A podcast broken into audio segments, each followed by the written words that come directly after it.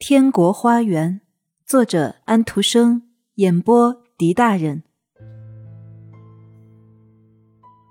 有一条像空气一样清亮的河在流着，鱼儿简直像金子和银子。紫红色的鳝鱼在水底下嬉戏，它们卷动一下就发出蓝色的光芒。宽大的睡莲叶子射出红一样的色彩，被水培养着的花朵像油培养着灯花一样。鲜艳的像橘黄色的艳光，一座坚固的大理石桥刻得非常精致而富有艺术风味儿，简直就像是用缎带和玻璃珠子砌成的。它横在水上，通到幸福之岛——天国花园，在这儿开出一片花朵。东风用双手抱住王子，把他带到这个岛上，花朵和叶子唱出他儿时最悦耳的歌曲。不过，他们唱的那么美，人类的声音是绝唱不出来的。生长在这儿的东西是棕榈树呢，还是庞大的水草？王子从来没有看到过这么清脆和庞大的树木。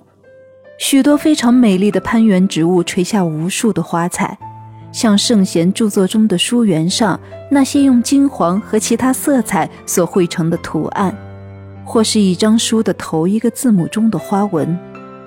这可说是花儿、鸟、花彩所组成的三绝。附近的草地上有一群孔雀在展开光亮的长尾。是的，这都是真的。不过，当王子摸一下这些东西的时候，他发现它们并不是鸟，而是植物。它们是牛蒡，但是光耀的像华丽的孔雀屏。虎和狮子像敏捷的猫一样。在绿色的灌木林中跳来跳去，这些灌木林发出的香气像橄榄树的花朵，而且这些老虎和狮子都是很驯服的。野斑鸠闪亮得像美丽的珍珠，它们在狮子的鬃毛上拍着翅膀。平时总是很羞怯的羚羊，现在站在旁边点着头，好像它也想来玩一阵子似的。天国的仙女来到了。她的衣服像太阳似的发着光，她的面孔是温柔的，正和一个快乐的母亲对于自己的孩子感到幸福的时候一模一样。她是又年轻又美丽，她后面跟着一群最美丽的使女，每人头上都戴着一颗亮晶晶的星。东风把凤凰写的那叶子交给她，她的眼睛发出快乐的光彩，她挽着王子的手。把他领进王宫里去，那儿的墙壁的颜色就像照在太阳光中的郁金香，天花板就是一大朵闪着亮光的花。人们越朝里望，花萼就越显得深。王子走到窗子那儿去，在一块玻璃后面朝外望。这时他看到知识之树，树旁的蛇和在附近的亚当和夏娃。他们没有被赶出去吗？他问道。仙女微笑了一下，她解释着说：“时间在每块玻璃上烙下了一幅图画，但这并不是人们惯常所见的那种图画。不，这画里有生命，树上的叶子在摇动，人就像镜子中的影子似的来来往往。”他又在另一块玻璃后面望，他看见雅各梦见通到天上的梯子。长着大翅膀的天使在上上下下的飞翔。的确，世界上所发生的事情全都在玻璃里活动着，只有时间才能刻下这样奇异的图画。仙女微笑了一下，又把她领到一间又高又大的厅堂里去。墙壁像是透明的画像，面孔一个比一个好看。这有无数幸福的人们，他们微笑着，歌唱着。这些歌声和笑声交融为一种和谐的音乐。最上面的是那么小，小的比会在纸上作为最小的玫瑰花苞的一个小点儿还要小。大厅中央有一株绿叶茂密、枝叶低垂的大树，大大小小的金黄苹果像橘子似的在叶子之间悬着。这就是知识之树。亚当和夏娃曾吃过这树上的果子，每一片叶子。滴下一颗亮晶晶的红色露珠，这好像树哭出来的血眼泪。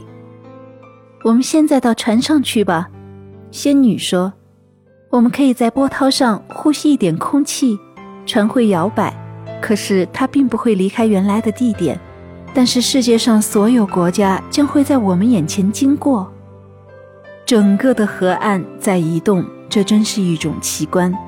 积雪的阿尔卑斯山带着云块和松林出现了，号角吹出忧郁的调子。”牧羊人在山谷里高声歌唱，香蕉树在船上垂下长枝，乌黑的天鹅在水上游泳，奇异的动物和花卉在岸上显耀着自己。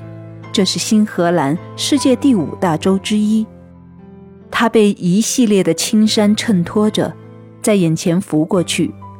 人们听到牧师的歌声，看到原始人踏着鼓声和骨头做成的喇叭在跳舞。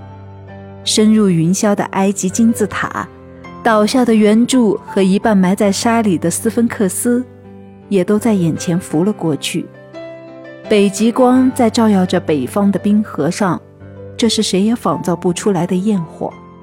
王子感到非常幸福。的确，他所看到的东西比我们现在所要讲的多上一百倍。我能不能永远住在这儿？他问道。这要由你自己决定，仙女儿回答说：“如果你不能像亚当那样去做违禁的事儿，你就可以永远住在这儿。我绝不会去动知识树上的果子，这有无数的果子，跟那个果子同样美丽。请问问你自己吧，假如你的意志不够坚强，你可以跟送你来的东风一道回去。它快要飞回去了，它只有过了一百年后才能再到这儿。”在这儿，这段时间不过像一百个钟头，但就罪恶和诱惑来说，这段时间非常漫长。每天晚上，当我离开你的时候，我会对你喊：“跟我一块来吧。”我也会向你招手，不过你不能动，你不要跟我一道来，因为你向前走一步，你的欲望就会增大，那么你就会来到长着那棵知识树的大厅，我就睡在它芬芳的垂枝下面。你会在我的身上弯下腰来，而我必然会向你微笑。不过，如果你吻了我的嘴唇，天国就会垂到地底下去，那么你也就失去了它。沙漠的厉风会在你的周围吹，冰凉的雨点会从你的头发上滴下，忧愁和苦恼会是你的命运。